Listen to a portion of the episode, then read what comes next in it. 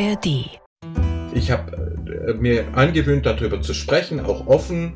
Ähm, ich habe im Kabinettsausschuss sogar mal so einen Hassmail vorgelesen. Also da war die Justizministerin, da war der Innenminister, da war Staatssekretärin aus dem Kultusministerium und viele andere Sozialministerium. Und ich habe gesagt, so, und jetzt lese ich euch mal vor, was ich so heute Morgen als E-Mail bekommen habe. Dass ihr das einfach mal quasi mal mitbekommt. Die Schule brennt. Der Bildungspodcast mit Bob Blume. Heute zu Gast ist Michael Blume. Er ist deutscher Religions- und Politikwissenschaftler sowie seit 2018 Beauftragter der baden-württembergischen Landesregierung gegen Antisemitismus. Lieber Michael, zunächst mal, ich weiß, du hast sehr viel zu tun, deshalb herzlichen Dank, dass du zugesagt hast. Ja, herzlichen Dank. Ich meine, die Chance, dass wir mal Blume und Blume zusammen einen Podcast machen.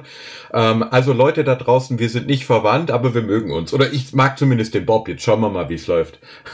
Wir hatten schon miteinander zu tun, genau über Mastodon und wir haben auch voneinander gehört, aber genau ganz wichtig, weder verwandt noch verschwägert. Es ist schön, dass wir so ein bisschen mit einem Augenzwinkern einsteigen, denn das Thema selbst ist natürlich durchaus komplex, kompliziert und gerade in der jetzigen Zeit nicht immer einfach.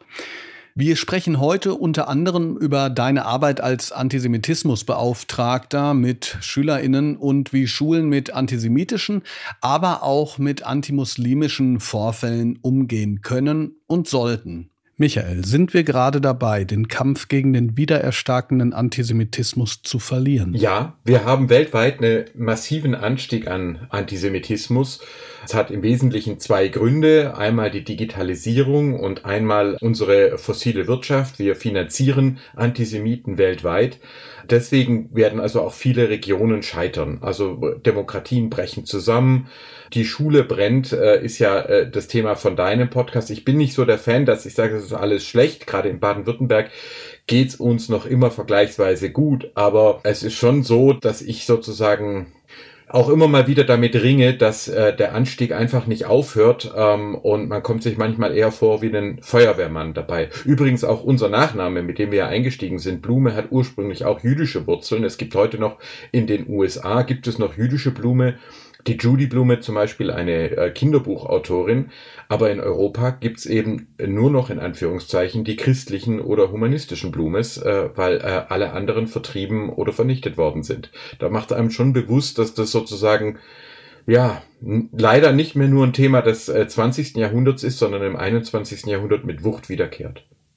Du hast gerade schon kurz angedeutet, dass du der Auffassung bist, dass das auch mit der Digitalisierung zu tun hat. Kannst du das etwas näher begründen nochmal? Naja, also über 20 Prozent aller Nobelpreise, die jemals verliehen worden sind, sind an jüdische Preisträgerinnen und Preisträger gegangen. So, und jetzt kannst du dir also vorstellen, wenn Leute an Verschwörung glauben, wenn sie glauben, die Medien werden alle vom Kanzleramt kontrolliert, im der Medizin sind Giftstoffe. Die Lehrerinnen und Lehrer, das sind ja nur Systemknechte, die die Kinder umerziehen sollen. Und all diesen Quatsch, all dieses dualistische, feindselige Denken dann trauen die keiner anderen Gruppe die Weltverschwörung zu als dem Judentum. Deswegen hast du immer, wenn ein Verschwörungsglaube ansteigt, hast du den Übergang in Antisemitismus. Wenn du zum Beispiel denkst, hier bei uns, wir hatten Querdenken in Baden-Württemberg, da habe ich schon sehr früh davor gewarnt, ich habe gesagt, Leute, tut das nicht. Was haben denn bitte was haben denn bitte Jüdinnen und Juden mit Covid-19 zu tun, mit der Pandemie zu tun? Aber da wurde dann zum Beispiel gesagt, naja, man sieht's ja, da gibt's eben keine Synagoge und deswegen sei das ein Hinweis darauf, dass der äh, Virus eine jüdische Biowaffe sei. Stell dir mal vor, es hätte eine Synagoge gegeben. In der, dann wäre das auch wieder Beweis gewesen. Also das heißt, wenn du neue Medien hast, wenn sich mit guten Inhalten wie, wie deinem Podcast auch viel Schund verbreitet, dann hast du immer eine Explosion von Antisemitismus. Das war beim Buchdruck so, das war bei den elektronischen Medien so und es ist jetzt leider auch bei der Digitalisierung so. Das Problem ist nur, wir kriegen es nicht richtig in den Griff. Die klassischen Medien sterben. Gute Medien, so wie eben hier der SWR-Podcast, die kommen zu langsam. Und äh, ganz viele Leute rutschen ab in Telegram, in WhatsApp, äh, in Facebook-Gruppen und ballern sich den ganzen Tag mit Verschwörungsmythen zu. Und das ist es, was mir Sorgen macht. Ich möchte an dieser Stelle nur kurz erwähnen, dass zumindest die Herleitung, die du gerade gebracht hast, ja wissenschaftlich durchaus auch streitbar ist. Ne? Also es gibt ja auch noch andere Formen der Genese des Antisemitismus, wo ich natürlich ganz bei dir bin, ist sozusagen bei dieser medialen, man kann vielleicht fast sagen, Sogwirkung, die Leute dazu bringt, nicht mehr zu reflektieren, inwiefern bestimmte Narrative, die irgendwo mal hergestellt werden, tatsächlich dann stimmen oder nicht. Oftmals wird ja argumentiert, wir hatten es gerade nur ganz kurz davon, du hast gesagt, Antisemitismus wird quasi auch im Ausland befördert. Ich denke, du meinst damit vor allen Dingen zum Beispiel Subventionen in Gebiete, in denen es eben auch antisemitische Bevölkerungsteile gibt. Würdest du das andersrum auch sagen, dass es ein eingewanderter Antisemitismus ist oder eher, dass Antisemitismus doch breit durch alle Bevölkerungsgruppen hindurch sich zieht?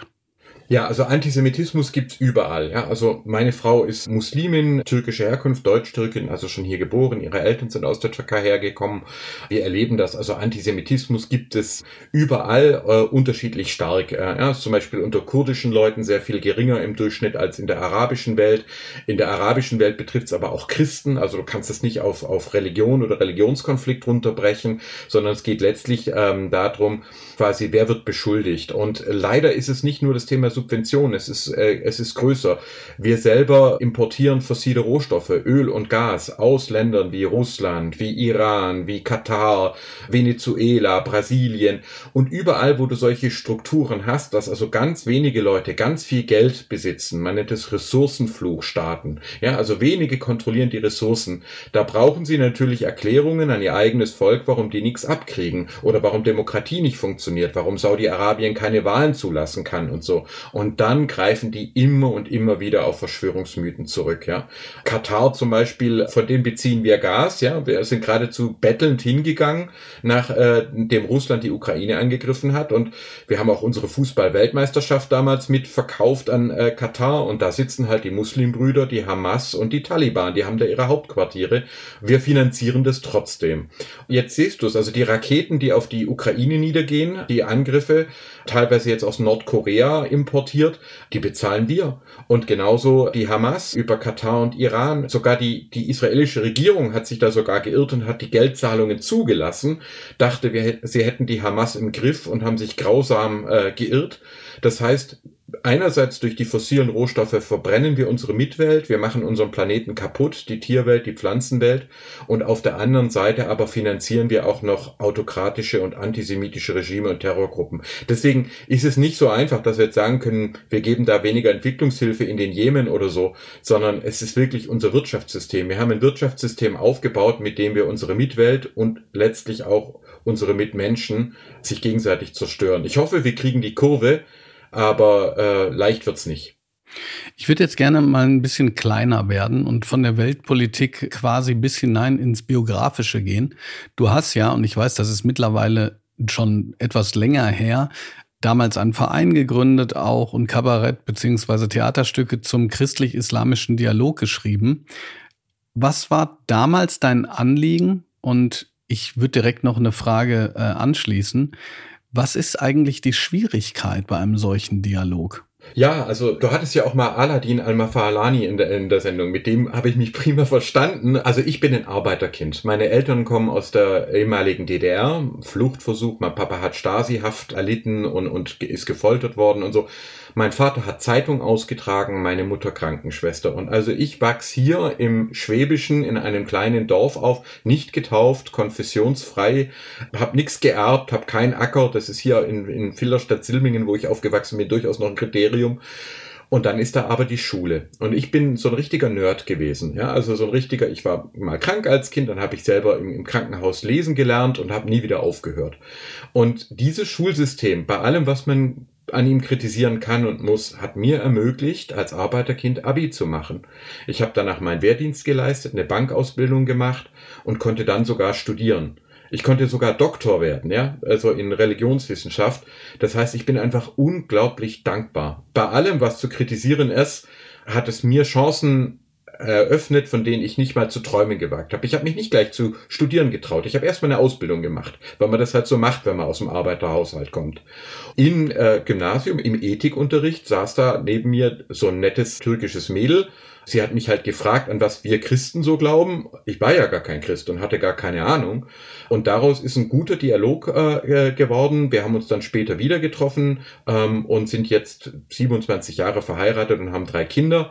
Also der interreligiöse Dialog kann fruchtbar sein, das können wir nachweisen und haben äh, gewissermaßen, ich habe äh, einfach in diesen Jahren noch angefangen, mich für andere Religionen und Kulturen zu interessieren. Christlich-islamischer Dialog, ich bin auf die jüdischen Gemeinden zugegangen, gemeinsam mit Christen und Muslimen. Ich habe mich selbst taufen lassen, dann als junger Erwachsener in der evangelischen Landeskirche und hatte schließlich sogar den Mut, nach der Bankausbildung zu sagen, jetzt studiere ich Politik und Religionswissenschaft. Und da bin ich dann richtig, richtig glücklich geworden. Also du kannst es so vorstellen, ich möchte eigentlich ungern bewerten, was Menschen glauben. Das ist eh immer verschieden und meine nicht religiöse Familie ist wunderbar. Ich lasse mir nicht einreden, dass Menschen religiös sein müssen, um irgendwie moralisch zu sein. Das stimmt überhaupt nicht. Aber die Vielfalt der Religionen und Kulturen, das ist etwas, was ich sehr schätze. Mich macht es kein bisschen weniger zum Christen, wenn ich meine jüdischen Freundinnen und Freunde, meine muslimische Familie, äh, Bahai, Buddhisten, ich sehe das als einen großen Gewinn, mit wie vielen unterschiedlichen Religionen ich zusammenarbeiten durfte. Jesidinnen, da vielleicht kommen wir dann noch dazu, da habe ich ja sogar ein Projekt im Irak geleitet, wo wir jesidische Frauen und Kinder in Sicherheit gebracht haben. Also knapp gesagt, Bob, ja, unser Schulsystem ist unter Druck, aber mir hat es ein total erfülltes und glückliches Leben ermöglicht. Und ich will auch mal einfach hier Lehrerinnen und Lehrern Danke sagen. Frau Zangel, Herr Köppel, äh, Willi Klaus Navrat. Ich hatte wunderbare Lehrerinnen und Lehrer, habe jetzt nur mal drei genannt, äh, die einem Arbeiterkind eine Chance gegeben haben und es ist hier was draus geworden. Bleiben wir noch mal ganz kurz biografisch, aber quasi die jüngere Vergangenheit. 2018 wurdest du von der Landesregierung Baden-Württemberg zum bundesweit ersten Antisemitismusbeauftragten ernannt. Würdest du sagen, die Idee dahinter ist aus deiner Sicht aufgegangen. Du sprichst selber in deiner Landtagsrede vom 9.11. des letzten Jahres davon, dass 49 von 77 Empfehlungen umgesetzt worden sind. Das hört sich quantitativ erstmal sehr viel an, aber äh, kann ich natürlich qualitativ jetzt nicht beurteilen und ich habe mir sozusagen die Vorlagen jetzt auch nicht alle durchgelesen ehrlich gesagt. Aber würdest du sagen, diese Idee, mit der man auf dich zugegangen ist, ist dann aufgegangen tatsächlich? Genau, also ähm, einige werden sich vielleicht erinnern, dass es ja damals eigentlich auf Bundesebene so einen Expertenkreis gab, ja, der gesagt hat, lieber Bundestag, es geht so nicht weiter, der Antisemitismus steigt, wir brauchen einen Antisemitismusbeauftragten. Dann hat aber ja damals die Bundesregierung lange gebraucht, sich zu formieren, das sind Koalitionsverhandlungen gescheitert und dergleichen. Und die jüdischen Gemeinden haben gesagt, naja, also eigentlich die Zuständigkeiten Bildung, Integration, äh, Polizei, also all diese Themen, die liegen ja auf Landesebene, die liegen liegen nicht beim Bundestag. Und dann waren wir eben im Gespräch, ich war Referatsleiter, war dabei mit dem Ministerpräsidenten und da sagten die jüdischen Gemeinden, Herr Ministerpräsident, wir brauchen einen Antisemitismusbeauftragten in Baden-Württemberg und der Michael Blume soll das machen. Und ich so, what? Wie bitte? Also, Moment mal, also äh, habe dann auch in der Pause gefragt, hey Leute, ihr hättet mich ja mal fragen können, ob ich das überhaupt will. Und sie haben gesagt, naja, du hättest vielleicht Nein gesagt. Äh, und äh, man muss halt dazu sagen, es waren sich Badener und Württemberger einig. Und das ist in jeder Religion eine Sensation. Also wenn sich Baden und Württemberger einig sind, ist es dicht beim Papst. Dann überlegt man sich zweimal, ob man Nein sagt. Und ich habe dann auch Ja gesagt. Ich habe nicht geahnt, was damit verbunden sein würde, weil plötzlich gibst du dem Thema ein Gesicht, ja? Also plötzlich du bist in der Öffentlichkeit, du wirst angegriffen, dass meine Frau Muslimin ist, äh, war ein Riesenthema, Rechtsextreme, Linksextreme, radikale Islamisten, sogar ein radikaler Israeli, ein Rechtsextremer, also unfassbar, was auf uns niedergeprasselt ist in den, in den ganzen Jahren. Jetzt vor kurzem kam mir in der Zeitung eine Drohung aus dem Umfeld Hamas. Also es ist schon brutal und das habe ich ja auch in der Landtagsrede gesagt. Dann fragt man sich natürlich, war das richtig? Aber du hast es ja am Anfang gesagt, der Antisemitismus ist einfach wieder massiv da. Er war nie weg und jetzt eskaliert er wieder ich sehe nicht ein, mich wegzuducken. Ich will diesen Job gut machen, ich werde gut geschützt, ich habe Polizei und alles. Und ich denke mir, was kann man denn Sinnvolleres tun, als sich diesem Hass entgegenzustellen? Und wenn es jetzt halt auch mal einen Christen trifft, äh, weil er sich einsetzt für das Miteinander, dann habe ich da eigentlich kein Recht drüber zu jammern. Und ich bin ganz dankbar, gerade die Schulen, ich krieg so viele Einladungen aus Schulen, dass wir das gar nicht mehr schaffen. Wir haben in Baden-Württemberg über 4000 Schulen und ich könnte den ganzen Tag nichts anderes machen. Aber wenn immer ich die Chance habe, an eine Schule zu gehen, das ist toll. Du hast so engagierte Lehrerinnen und Lehrer, du hast so engagierte Schülerinnen und Schüler und zwar nicht nur hier das gutbürgerliche Gymnasium. Ich gehe auch in eine Berufsschule in Mannheim oder so äh, und werde da erstmal mit mit ähm, Martial und, und ähnlichem begrüßt und trotzdem entsteht ein, ein, gutes Miteinander. Und ich glaube, unter allen Antisemitismusbeauftragten, die es in Deutschland gibt, ist der von Baden-Württemberg vielleicht doch einer derjenigen, die ein bisschen sichtbarer sind. Ich würde jetzt ganz gerne einen kleinen Cut machen. Und zwar haben wir in diesem Podcast ja sogenannte Kategorien. Bei diesen Kategorien geht es darum, dass ich ein kurzes Wort sage und du sagst, was du damit assoziierst oder was es für dich bedeutet. Die Zukunftskompetenz. Medienkompetenz. Also wir werden alle in zunehmend medialisierten Welten leben, mit KI, äh, virtuellen Realitäten und dergleichen. Das hat ja schon begonnen. Ich nehme von meinen Studi Studierenden am KIT Karlsruhe keine schriftlichen Arbeiten mehr. Es ist sinnlos. Schriftliche Arbeiten sind vorbei. Und wie man mit Medien umgeht, wie man sie produktiv nutzt, aber sich nicht durch sie manipulieren lässt, das wird die Überlebensfähigkeit äh, der kommenden Generation. Ich muss da ganz kurz mal nachfragen, weil ich mal öffentlich gesagt habe, Hausaufgaben sind tot. Das heißt, du würdest da zustimmen? Ja, ich würde absolut zustimmen. Natürlich müssen meine Studierenden auch weiter was leisten. Sie stellen jetzt Projekte vor. Sie zeigen, was sie können. Ich habe zum Beispiel Leute, die programmieren KI. Ja, dann sage ich, okay Leute, dann zeigt uns mal, uns anderen, wie das funktioniert und so. Das heißt, es geht ja nicht darum, dass die Schülerinnen und Schüler äh, nichts mehr können sollen. Aber im Zweifelsfall lässt sich Wissen heute blitzschnell recherchieren. Es geht darum, dass sie zeigen, wie kann ich es anwenden, was kann ich damit machen. Und nicht mehr, dass sie äh, mir von den Lippen ablesen, was sie denken, dass ich hören will oder lesen will. Dann schreiben sie es auf Arial 12 anderthalbzeilig nieder und ich benote das. Also dieses Modell ist an den Universitäten am Absterben und ich hoffe, äh, dass wir auch bald an den Schulen davon wegkommen. Ich habe mit der Kultusministerin mal ganz toll darüber gesprochen und ich hoffe, dass wir eine digitale Schule erleben werden, in der Lehrerinnen und Lehrer Schülerinnen und Schüler begleiten in eine Welt. Wenn ich das nur noch sagen darf, ganz viele Leute fordern von mir, ich soll sagen, man soll ein Schulfach Medienkompetenz einführen, weil das so wichtig wäre. Meine Antwort darauf ist immer, mit wem denn? Es war schon zu meiner Schulzeit so, dass die Schülerinnen und Schüler den Lehrerinnen und Lehrern erklärt haben, wie das mit dem Computer funktioniert. Und selbst meine Studierenden wissen heute besser und ich bin ein echter Nerd. Ich blogge, podcaste und mache alles mit digitalen Medien und trotzdem erklären die mir, wie die neuen Medien funktionieren. Also wenn überhaupt, dann lernen wir in Zukunft gemeinsam und nicht mehr so, dass da vorne der Allwisser steht ähm, und die Kinder hören zu und schreiben nieder. Ich glaube, diese Zeiten, die gehen dem Ende entgegen und ich glaube, dann kann Schule auch vielleicht in Zukunft viel mehr Spaß machen, als es das in den letzten Jahren, Jahrzehnten gemacht hat. Übrigens nur, damit wir uns nicht falsch verstehen, zwei meiner Kinder haben gerade G8 hinter sich. Eine studiert jetzt Medizin, eine ist bei der Bundeswehr. Also ich, ich rede hier nicht von einer rosaroten Welt, sondern wir haben G8 am eigenen Leib erlebt und der Jüngste ist gerade dabei. Die nächste Kategorie passt wie die Faust aufs Auge schon zu dem, was du auch gerade gesagt hast. Bildung ist für mich. Bildung ist für mich Charakterentwicklung, Herzensbildung, dass wir Menschen bekommen, die ihre Kompetenzen kennen und die Spaß daran haben zu lernen, aber die sich auch nicht schämen für Dinge, die sie eben nicht gut können. Ich bin persönlich zum Beispiel, ich mag Musik gerne hören, aber bin über die Triangel nicht hinausgekommen und das macht mich nicht zum schlechteren Menschen. Auch meine Leistungen im Sportunterricht waren überschaubar. Dafür war ich dann halt in Deutsch gut und, und äh, begeistere mich für Spieltheorie.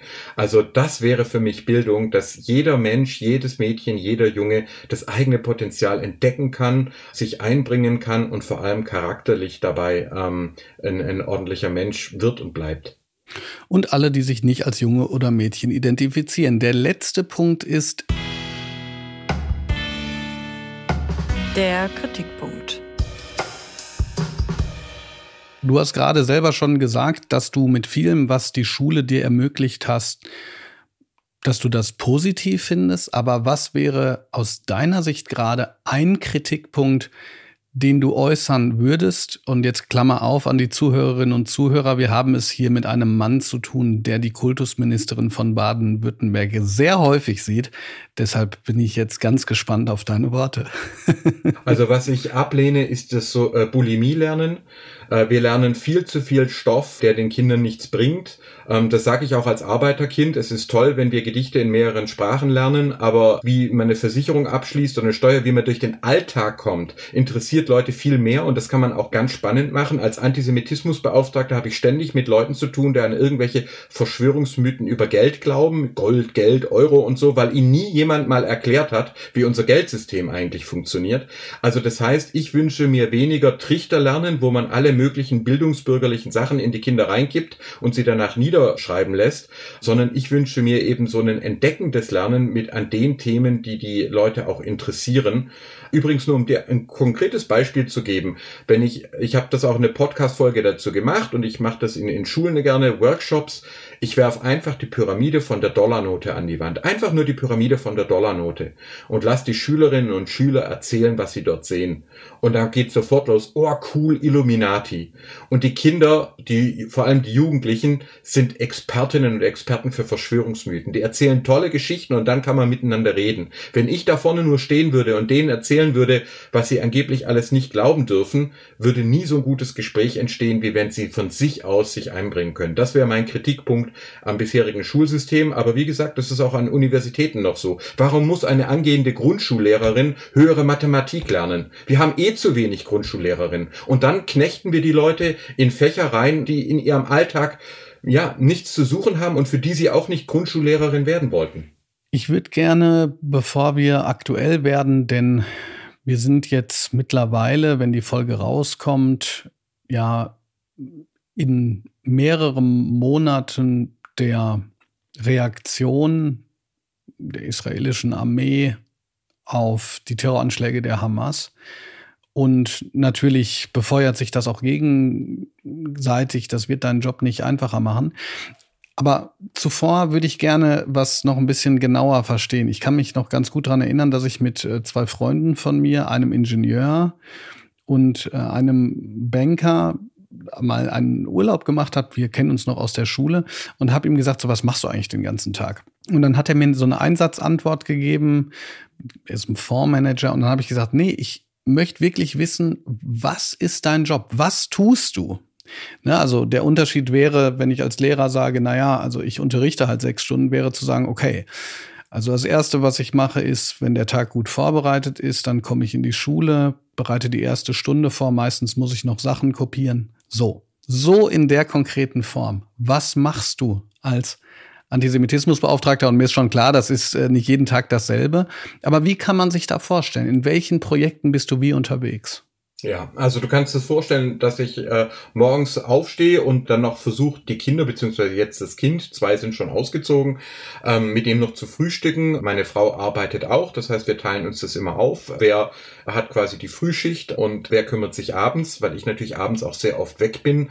So, dann kriege ich, äh, guck, sehe ich auf meinem äh, Plan von meinem Büro, was stehen heute für Termine an. Das sind ganz viele nicht öffentliche Termine, ganz viele Besprechungen mit äh, Leuten aus der Politik, äh, mit Wissenschaftlerinnen, mit Leuten, die Unterstützung suchen, Journalistinnen, Journalisten, heute meine Podcastaufnahme, kommen dann natürlich dazu Gremien, äh, wo ich eingeladen bin, Vorträge an Schulen, an Polizeistationen und so weiter. Also wenn wir, wenn wir nur mal die Politik nehmen. Ja, nur mal die Politik. Was, also da ist was, genau. Ich, das, also ich, ich, wollte, ich wollte die Frage so formulieren. Entschuldigung. Führe, du hast jetzt an, erwähnt die Rede im Landtag, die ist natürlich öffentlich, aber die allermeisten Gespräche sind natürlich hinter den Kulissen, weil natürlich auch ganz viele Politikerinnen und Politiker, wenn du dir vorstellst, heute dieser Job ist knochenhart. Es ist unglaublich beschleunigt. Du kannst keine Fehler mehr machen. Wenn du, denk an Armin Laschet, ja, wenn du einmal an der falschen Stelle lachst und das ist auf irgendeinem äh, Handyvideo drauf, kann das deine ganze Karriere beenden. Und wenn es um Themen geht wie Israel oder Gaza, dann haben auch ganz viele Angst, was Falsches zu sagen, weil sie wissen, ein falscher Satz und sie werden durch die Arena geprügelt. Das heißt, es gibt einen ganz großen Bedarf, dass die Leute auch einfach sagen, Herr Blume oder Michael, je nachdem, erklär doch mal. So, erklär mir mal, was da los ist ähm, und das bleibt jetzt unter uns. Übrigens genauso auch auf jüdischer Seite oder manchmal Kirchen oder Moscheegemeinden, die ja auch nicht alles überblicken und die dann sagen, wie ist denn das jetzt überhaupt? Und dann baue ich einfach Brücken, erkläre und das ist quasi so der, der größte Teil, den man nicht in der Öffentlichkeit sieht, den ich aber sehr wichtig finde, eine Sache hat man vielleicht gesehen, als der Krieg, dieses schreckliche Terrormassaker am 7. Oktober war, haben wir in Baden-Württemberg es tatsächlich geschafft, die jüdischen und die muslimischen Gemeinden in Mannheim in der Synagoge zusammenzubringen. Und nicht einfach, weil wir den Briefe geschickt haben, sondern weil ich die eben alle kannte, mit jedem Einzelnen telefoniert habe und gesagt habe, das Beste, was wir jetzt machen können, ist, dass wir sagen, hier in Baden-Württemberg halten wir den Frieden, hier ist kein Krieg und hier werden Juden, Muslime und Christen und Nicht-Religiöse nicht aufeinander losgehen gehen. Und das hat geklappt. Wir haben bisher in Baden-Württemberg zwar Sachbeschädigungen, aber bisher Gott sei Dank noch keine einzige Gewalttat. Und ich will alles, was in meiner Macht steht, dafür tun, dass es so bleibt. Gerade in Bezug auf Schulen ist das ja schon auch relevant. Der Umgang mit jetzt sozusagen einem sehr erhöhten Konfliktpotenzial, als du gerade darüber gesprochen hast, dass du dann auch Politikerinnen und Politiker berätst, habe ich noch die Nachfrage, was denn, ohne jetzt natürlich, logischerweise ohne Namen zu nennen, was denn eine, eine, eine Frage ist, und gibt es eine Antwort, die du hier auch teilen kannst? Also etwas, was, was einfach relativ häufig gefragt wird in Bezug auf vielleicht Stolpersteine, in Bezug auf Konfliktsituationen oder Konfliktvermeidungsstrategien. Gibt es da was, was du ja, auch ja, ja. öffentlich das, teilen kannst? So zum Beispiel jetzt konkret Schule ist, wie gehe ich mit antisemitischen Vorfällen um? Wenn du dir vorstellst, du bist jetzt ein Schulleiter, eine Schulleiterin, ja, und in deiner Schule ein, ein Kind, das muss gar nicht jüdisch sein, wird angerempelt und als du Jude beschimpft. Oder du hast ein jüdisches Kind, das kriegt ein äh, Video zugeschickt mit NS-Symbolen drauf. Jetzt hast du als Schulleiterin, Schulleiter erstmal kriegst du es vielleicht gar nicht mit, weil sich die Leute gar nicht an dich wenden. Du hörst nur irgendein Gerücht oder es kommt jemand auf dich zu. Jetzt stehst du in einer unglaublichen schwierigen Situation. Melde ich das? Gebe ich das ans Kultusministerium? Geht es vielleicht an die Presse? Steht meine Schule schlecht da? Oder versuche ich es unter den Teppich zu kehren? Und ich meine, du weißt selber, wir haben es eh schwer genug, noch Schulleiterinnen und Schulleiter zu finden. Und dann kommt das noch on top. Und das ist zum Beispiel etwas, wo ich dann sage, hey, ich komme zu euch. Es ist gut, wenn ihr das meldet. Das macht eure Schule nicht schlechter, sondern besser, weil ihr zeigt damit, dass ihr euch dem Problem stellt und dass wir das gemeinsam aufarbeiten. Ein Beispiel für diese Art des Einsatzes ist der Vorfall an der Realschule in Herrenberg, über den SWR aktuell am 28.09.2023 berichtete. Eigentlich sollten auf dem Schulgelände 20 Porträts von Überlebenden des Holocaust zu sehen sein. Vier Fotografien aber fehlen. Sie wurden beschmiert mit NS-Symbolen, Hakenkreuzen und Hitlerbärtchen. Es trifft den in Mannheim lebenden Fotografen Luigi Toscano bereits zum vierten Mal. Jetzt an einer Realschule in Herrenberg. Ich glaube, da zählt jetzt nicht der Künstler als, als Person, sondern da zählt einfach der Mensch. Und da muss man genau hinschauen, was, was ist hier los. Ja? Und man muss auch verstehen können, wie motiviert oder unmotiviert. Ist es eher Vandalismus? Ist es eher ein dummer Jugendstreich? Ist es tatsächlich was politisch motiviertes? Dabei wurde die Ausstellung gegen das Vergessen erst gestern eröffnet. Sie ist auch Teil eines Projekts der Jergrad-Gebrial-Schule. Rund 30 Schüler beschäftigen sich mit Menschen, die Verfolgung und Internierung in Konzentrationslagern damals erlebt haben. Besonders bei unseren Projektschülerinnen und Schülern saß heute Morgen der Schock natürlich tief, bei allen anderen auch. Wir nehmen diese Vorfälle als Anlass, jetzt erst recht und mehr denn je dieses Thema, die Erinnerungskultur, wachzuhalten. Laut Kriminalpolizei sei ein Zwölfjähriger ermittelt worden, der die Tat bereits eingeräumt haben soll. Die Schule plant, die beschädigten Bilder separat erneut aufzustellen und damit aufzuklären. Wie ging es denn dann nach deinem Besuch weiter? Diese Schule hat super reagiert, auch gemeinsam reagiert, aber wir unterstützen sie auch jetzt noch in diesem äh, Prozess. Und das ist sozusagen was, was ich dann sagen kann. Ihr seid nicht alleine. Es sind nicht diejenigen das Problem, die das Thema melden, sondern diejenigen, die es unter den Teppich kehren. Weil eins ist doch klar, Bob, wenn dann sowas passiert und ein Kind wird gemobbt, ein jüdisches Kind oder auch eine, eine Roma zum Beispiel, und man bearbeitet das nicht, dann ist dieses Kind das Problem. Dann heißt es, hey, hab dich mal nicht so, war doch gar nicht so schlimm. Und dann wird unter Umständen das angegriffene Kind rausgeschoben aus der Schulgemeinschaft, anstatt dass man sich gemeinsam zusammenstellt. Das ist somit die häufigste Situation, mit der ich im Schulbereich und die Leute wenden sich vertraulich an mich. Ich kann auch sagen, dass da auch Schulleiterinnen und Schulleiter durchaus nochmal Gefühle zeigen, weil sie unter einem unglaublichen Druck stehen. Und da versuche ich dann eben zu helfen. Du hast gerade auch von ganz konkreten Situationen gesprochen, Konflikten, Mobbing-Vorfällen, hast auch über Roma gesprochen. Spielt bei deiner Arbeit dann eigentlich auch antimuslimischer Rassismus eine Rolle oder ist das ein ganz anderer Arbeitsbereich? Du hast ja gerade selbst gesagt, dass du vor einigen Jahren äh, viel dazu gemacht hast und du hast ja sogar vom äh, Ministerium des Inneren eine Auszeichnung für die Arbeit äh, im Hinblick auf den Dialog mit Muslimen erhalten.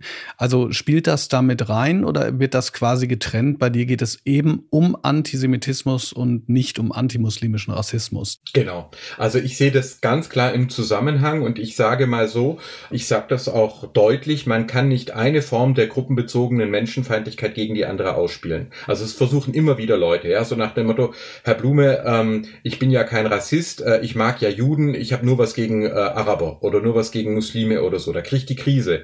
Oder ja, Juden, die, die haben ja wenigstens hohen IQ, aber die Roma und Sinti, die sollte man außer Landes schaffen, ja. Also da, da gehe ich die Wand hoch. Ich habe da einen sehr klaren Ansatz von Rabbi Jonathan Sachs, seligen Angedenks, großer Religionsgelehrter, der nannte das den Dualismus, ist jetzt auch im Duden Vielfalt neu, ja, das neuer Vielfalt-Duden erschienen, habe ich den Beitrag dazu geschrieben über Dualismus. Er sagt, das Problem ist immer, bei jeder Form von religiösem oder politischem Extremismus, wenn du die Menschheit einteilst in die und wir. Wenn du also sagst, die Homosexuellen, die Juden, die Zuwanderer, du nimmst für dich in Anspruch, wir sind die gute Gruppe, ja, und das sind die Bösen, und dann gibst du dir selber das Recht darauf, diese Menschen abzuwerten und anzugreifen. Und beim Antisemitismus kommt eben dazu diese Verschwörungsmythen. Also ein Rassist fühlt sich gegenüber Menschen afrikanischer Herkunft überlegen, aber gegenüber Jüdinnen und Juden glaubt er, die sind schlauer, die kontrollieren die Medien. Ja, fühlt er sich unterlegen, wird aggressiv. Aber der Dualismus, der ist sozusagen der gleiche. In diesem Buch, im Duden Vielfalt, schließe ich das übrigens auch mit einer Geschichte, mit einer wahren Geschichte aus einem Schulkontext, da fragt nämlich, oder sogar Kindergarten, da fragt ein Journalist ein Kind, habe ich selber gesehen, sag mal, gibt's in deinem Kindergarten eigentlich viele Ausländer? Und das Kind guckt ihn an, völlig verdutzt und sagt, nee, bei uns gibt's nur Kinder. Es hat diesen Dualismus, diese Unterscheidung, dass ich jemanden hassen oder abwerten muss, weil er anders ist wie ich, noch überhaupt nicht noch überhaupt nicht verinnerlicht. Wir werden nicht als Rassisten oder Antisemitinnen oder queerfeindliche Menschen geboren oder als Ableisten, sondern wir lernen das. Und wir können also genauso gut lernen zu sagen, Vielfalt ist eigentlich okay. Und dann müssen wir auch nicht so tun, als ob alle Jüdinnen und Juden sympathisch wären oder ob alle Israelis Demokraten wären. Es gibt in Israel rechtsextreme, rassistische Parteien, es gibt Ultraorthodoxe, die keine Frauen in, ins Parlament äh, schicken. Dann kann ich damit einfach sagen, natürlich müssen auch Jüdinnen und Juden keine besseren Menschen sein. Es reicht einfach, wenn sie Menschen sind. Und das gilt für Roma und Sinti und es gilt äh, für Muslime und es gilt für arabische und afrikanische Menschen dann kommt man da Jesidinnen, die werden als Teufelsanbeter beschimpft äh, im Irak und bedroht. Und das ist sozusagen mein Job. Ich glaube, du kannst nicht nur gegen eine Form von Hass ankämpfen. Wenn du es ernst meinst, dann musst du jede Form von Hass äh, entgegentreten. Und deswegen mag ich es überhaupt nicht, wenn Leute versuchen, die Menschen gegeneinander auszuspielen. Dieser Job ist ja seit dem 7. Oktober 2023 mit Sicherheit nicht einfacher geworden seit dem Angriff der Hamas auf äh, israelische Gebiete.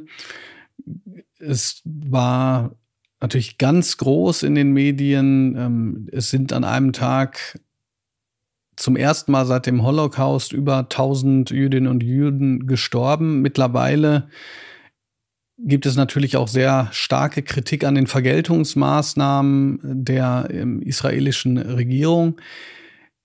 Hast du konkret erlebt, dass sich, dass das Ganze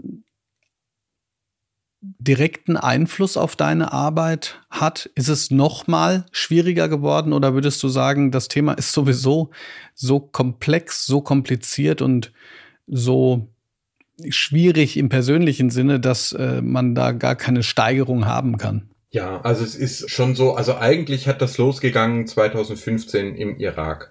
Du musst dir vorstellen, also wir haben dort 1100 Frauen und Kinder evakuiert, äh, Jesidinnen und, und äh, ihre Kinder die Gewalt durch den sogenannten Islamischen Staat durch Daesh erfahren haben. Das ist also die gleiche Ideologie, auch die gleiche Propaganda, wie die Hamas sie heute verwendet. Die Leute sind angegriffen worden in der Nacht vom 2. auf den 3. August. Männer wurden getötet, Frauen wurden verschleppt und vergewaltigt. Und wir haben versucht zu helfen und konnten ja auch viele in Sicherheit bringen und so. Und das war schon, ich war dann insgesamt 14 Mal im Irak und habe quasi gesehen, wie ein Land zerstört wird. Und ich bin zurückgekommen mit meinem Team und habe eigentlich begonnen, die Leute zu warnen. Ich habe zum Beispiel gesagt, Leute, da gibt's ganz massiven Antisemitismus ohne Juden. Es gibt im Irak keine jüdischen Gemeinden mehr. Und trotzdem erzählen mir sogar unsere Verbündeten, dass der islamische Staat, das wäre der Mossad. Und der al-Baghdadi, dieser Kalif dieser äh, Gruppierung, das sei ein jüdischer CIA-Agent namens Shimon Elliot. Weißt du, und da habe ich begonnen zu warnen. Ich bin rum, ich habe Bücher geschrieben, ich habe Vorträge nicht Vorsicht, Leute, Vorsicht, das kommt wieder, das eskaliert. Und ich war dann bis 6. Oktober war ich in den USA war dort eingeladen in Utah zu einem Vortrag äh, in Washington. Kannst du dir vorstellen, ich komme zurück 7. Oktober noch völlig im Jetlag. Meine Frau weckt mich und sagt, Michael, du kannst, du musst aufstehen. Es tut mir leid, aber guck dir die Nachrichten an. Und es haben sich praktisch alle Warnungen natürlich erfüllt. Ich habe also ein doppeltes Problem. Auf der einen Seite kriegt man dann natürlich besonders viele Anfragen, auch besonders viel Hass. Und man muss aber auch selber damit klarkommen, das ist wohl meine Rolle. Ich renn rum und warne und warne. Bin dankbar, wenn mir ein paar Menschen zuhören, aber letztlich verhindern kann ich es natürlich nicht. Und deswegen war mir die Rede am 9. November, du musst, der 100. Jahrestag des Hitlerputsches der 85. Jahrestag der Reichspogromnacht und der Ministerpräsident sagt, Herr Blume, ich möchte, dass Sie sprechen. Die Fraktionsvorsitzenden von allen Fraktionen außer einer, kann sich jeder denken, welche das nicht wollte, aber alle Fraktionen außer einer haben gesagt, der Blume soll sprechen. Das war mein erstes Mal, dass ich im Parlament gesprochen habe und das war vielleicht die wichtigste Rede in meinem bisherigen Leben. Ich glaube, dass Baden-Württemberg zu den Regionen gehören kann, die da durchkommen. Ich glaube, dass viele Regionen auf der Welt es nicht schaffen. Viele Demokratien brechen zusammen. Viele Regionen werden unbewohnbar. Aber wenn wir uns anstrengen, können wir es in Baden-Württemberg ein Ort sein, wo Juden, Christen, Muslime, andersglaubende Jesiden, nicht religiöse Menschen gemeinsam friedlich zusammenleben können. Dafür lohnt sich das äh, auch der ganze Hass. Genau auf den würde ich ganz kurz nochmal zu sprechen kommen, denn du hast ja gerade auch selber gesagt, dass auch Schulleitungen zum Beispiel, teilweise auch Lehrkräfte, die vielleicht mit dem Thema noch nicht so bisher umgehen konnten wie du, auch Anfeindungen ausgesetzt sind. Hast du da eine Strategie entwickelt, mit solchen Anfeindungen, mit, mit so einem Hass umzugehen? Vielleicht eine zufällige, vielleicht eine, ja, tatsächlich erdachte, die man anderen Leuten auch als Hinweis geben kann, was, was, was kann ich tun, wenn ich so angegangen werde, damit ich emotional nicht daran ja, ich will jetzt nicht sagen, daran zerbreche, aber damit ich das, damit mich das emotional nicht so mitnimmt, dass ich den Kampf aufgebe, denn kämpfen müssen wir ja alle. Ja, also das war sehr, sehr schwierig, weil ich das natürlich auch nicht so gewöhnt bin, ja, und ich komme ja, wie gesagt, aus einem wissenschaftlichen Kontext und da denkt man ja immer, dass sachliche Argumente äh, sozusagen noch irgendwie durchkommen müssen und das ist dann schon schwierig, sich einzugestehen, es gibt Leute, die wollen das gar nicht hören, die wollen einen fertig machen, das interessiert die nicht, was du zu sagen hast, sondern für die bist du ein Symbol. Die glauben, ich habe ein Raumschiff im Garten und bin Illuminat dritter Stufe oder so. Also für die, da, da komme ich mit Rationalität überhaupt nicht mehr durch. Außerdem ist es ja auch eine Gefahr, wenn du diejenigen belohnst mit Aufmerksamkeit, die dich angreifen, ja, das wird dir als Podcaster auch so gehen. Irgendwelche Leute pöbeln dich an und wenn die dann die Erfahrung machen, haha, ich brauche den Bob Blume nur anzukoffern und dann schreibt er mir, äh, dann, dann äh, man nennt es die Trolle füttern, ja, dann wird das, dann nimmt das immer mehr zu. Und die, die netten Leute, die konstruktiven Leute, die sich zurückhalten, die freundlich sind, die geraten dann in den Hintergrund. Also ich habe recht lange gebraucht, bis, bis ich gemerkt habe, wie geht man damit um, vor allem auch, als es gegen die Familie ging. Und wie jeder Familienvater will ich natürlich meine Familie beschützen. Und dann war ich auch schon sauer und so. Aber was ich jetzt die Erfahrung gemacht habe, ist, ich rede drüber. Ich habe äh, mir angewöhnt, darüber zu sprechen, auch offen. Ähm, ich habe im Kabinettsausschuss sogar mal so einen Hassmail vorgelesen. Also da war die Justizministerin, da war der Innenminister, da war Staatssekretärin aus dem Kultusministerium und viele andere Sozialministerium. Und ich habe gesagt, so, und jetzt lese ich euch mal vor, was ich so heute Morgen als E-Mail bekommen habe, dass ihr das einfach mal quasi mal mitbekommt. Und das Verrückte ist, dass praktisch immer, wenn ich das mache, wenn ich darüber offen spreche, kommen Leute und erzählen mir, was sie erleben. Und du glaubst nicht, wie viele das schon sind. Lehrerinnen, Bürgermeister, Gemeinderäte, Vereinsvorstände. Der Hass im Netz hat schon so zugenommen, also Mobbing in Schulen brauche ich dir, glaube ich, auch nichts erzählen, wie oft es vorkommt, dass ein einzelnes Kind in einer WhatsApp-Gruppe oder sowas fertig gemacht wird. Und das heißt sozusagen, die Leute sind dann eher dankbar. Ich gehe auch vor Gericht. Ich habe gegen Twitter ein Verfahren in erster Instanz gewonnen, dass die auch Sachen löschen müssen. Jetzt läuft die zweite Instanz im April äh, in, in, äh, vom Oberlandesgericht Frankfurt mit Hate Aid äh, gemeinsam. Und ich mache das nicht nur für mich. Ich habe ja gewonnen. Also meine, die Sachen quasi, die gegen mich gerichtet waren, mussten sie schon löschen, sondern es ist ein Musterverfahren. Ich will, dass Digitalkonzerne Hass löschen müssen. Es kann nicht die Aufgabe der Leute sein, die verdienen Geld damit und dann müssen ehrenamtliche Leute, dann müssen Menschen, die eh schon genug zu tun haben in ihrem Leben, dann sollen die auch bitteschön sich durch unglaublich komplexe Formulare klicken, damit nicht jeder Hass über sie verbreiten kann. Das geht einfach nicht, verstehst du? Ich finde, wer mit dem Internet Geld verdient, hat auch eine Verantwortung. Und das ist ein Grund, warum ich die öffentlich-rechtlichen Medien so wichtig finde. Ich finde es eine Katastrophe. Twitter ist, ist inzwischen, da hauen sich alle nur noch. Das ist völlig abgesund. Deswegen bin ich auf Mastodon viel. Aber generell müssen wir die Digitalkonzerne in die Pflicht nehmen. Du kannst nicht mit Werbung Geld verdienen und sagen, ja, aber mit dem, was dann abläuft, habe ich nichts zu tun. Du hast gerade schon Hate Aid genannt. Äh, mit denen habe ich auch sehr gute Erfahrungen gemacht, was wiederum natürlich darauf verweist, dass ich im Netz auch nicht immer ganz freundlich begrüßt werde. Und da sind wir quasi an einem sehr guten Punkt. Denn was gibt es denn an vielleicht noch an Unterstützungsangeboten, die du empfehlen kannst, es muss jetzt nicht gegenüber Hass sein, sondern natürlich auch gerade dein Themengebiet Antisemitismus, beziehungsweise, wir haben es gerade gesagt, Menschenfeindlichkeit, gruppenbezogene insgesamt. Gibt es da vielleicht ein oder zwei Angebote, auf die du verweisen kannst? Ja, also wir haben ähm, das auch extra aufgebaut. So. Also einmal zum Beispiel OFEC, das ist dann tatsächlich eine Beratungsstelle im Fall von Antisemitismus, aber wir haben auch mit dem Landeskriminalamt Hass im Netz eine Taskforce. Ich habe erwähnt, einen Kabinettsausschuss äh, gegen ähm, auch digitalen Extremismus. Und wenn du dort auf die Seite gehst, findest du dort sehr viele unterschiedliche Beratungsangebote. Also man kann zur Polizei, man kann zur Connex. Es gibt aber auch private oder psychologische Beratungsstellen, weil wir das sozusagen jetzt beginnen in die Fläche auszubauen. Was ich auch versuche, sind Fortbildungen. Also das quasi, ja, das ist ganz häufig zum Beispiel Unternehmen, die sagen dann, Herr Blume, erklären Sie uns doch mal, wie gehen wir mit, mit so einem Thema um? Weil die haben das natürlich auch in der eigenen Mitarbeiterschaft oder jemand wird angegriffen oder, oder sie haben vielleicht sogar selber Leute, die da verschwörungsgläubig drauf sind. Das heißt, die Leute da unterstützen. Das kann ich jetzt natürlich alleine kaum leisten, aber diese Taskforce Hass im Netz ähm, kann ich sehr, sehr empfehlen habe jetzt auch mal bei Antenne 1 äh, Insert LKA darüber gesprochen in, in einem äh, Podcast-Interview. Wie gehe ich denn mit Hass um? Also wann rufe ich die Polizei und so. Und das ist ja für die Menschen ganz arg wichtig. Das hast du vielleicht auch erlebt. Oft hilft es ja schon, wenn man weiß, man ist nicht alleine. Weil das Natürliche ist ja, dass man selber denkt, habe ich was falsch gemacht? Warum hassen die mich so?